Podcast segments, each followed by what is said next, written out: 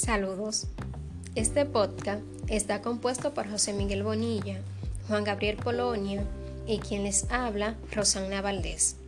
El tema que vamos a tratar es el potencial y efectividad de las TIC en el proceso de enseñanza-aprendizaje, sus ventajas y desventajas. Antes de desarrollar el tema, debemos saber que las TIC son un conjunto de herramientas, soportes y canales para dar forma, registrar, almacenar y difundir contenidos informacionales. Potencial y efectividad de las TIC en el proceso de enseñanza-aprendizaje.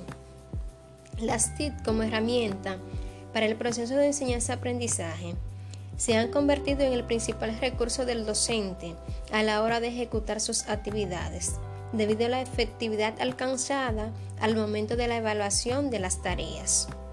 Las TIC han cambiado el soporte primordial del conocimiento, que producirá cambios en los modos de conocer y pensar de los hombres.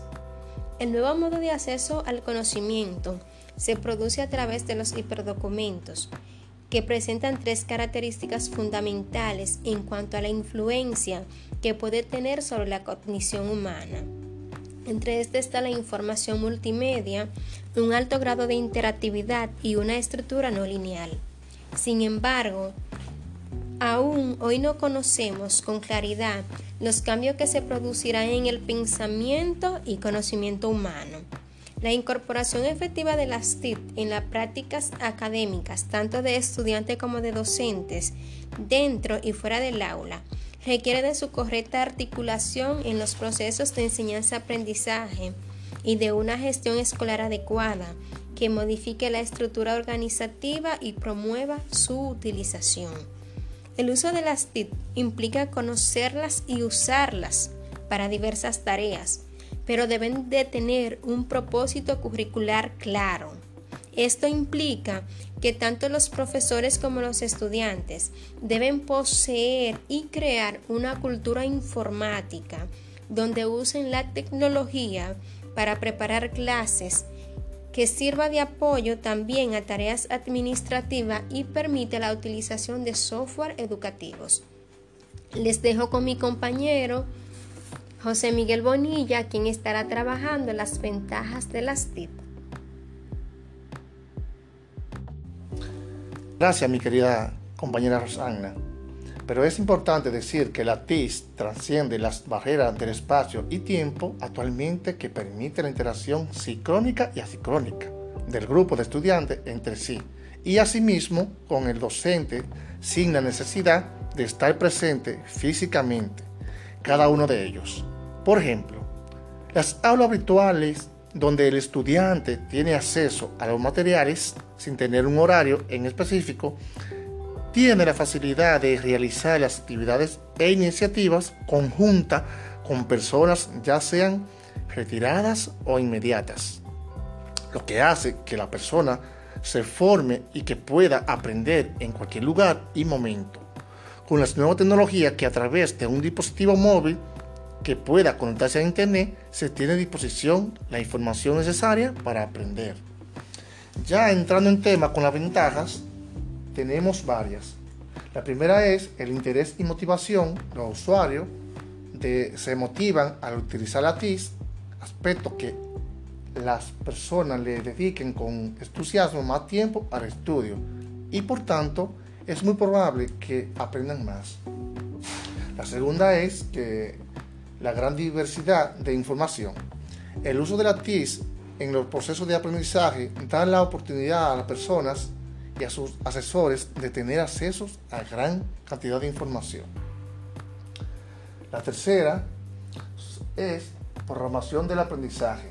Los usuarios pueden trabajar a su propio ritmo, por lo que no existe presión para avanzar a la velocidad de los demás cada persona puede programar los tiempos que dedicará para estudiar y los horarios en los que lo hará. La cuarta ventaja es desarrollo de la iniciativa.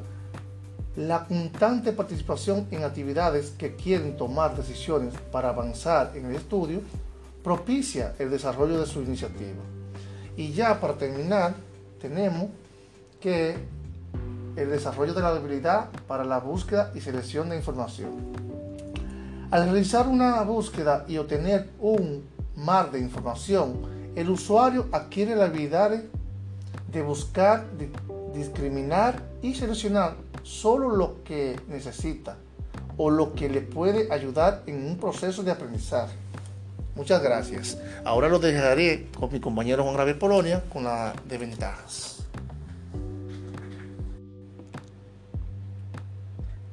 Muchas gracias, José Miguel.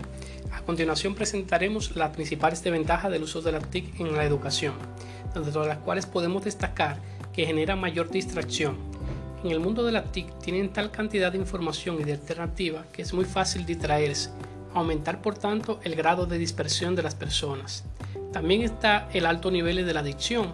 Cuando hablamos antes de aprender a utilizar las TIC y de concientizarse sobre ellas, nos referíamos, entre otros aspectos, a aprender a controlar el nivel de adicción que éstas generan, sobre todo en los perfiles más jóvenes.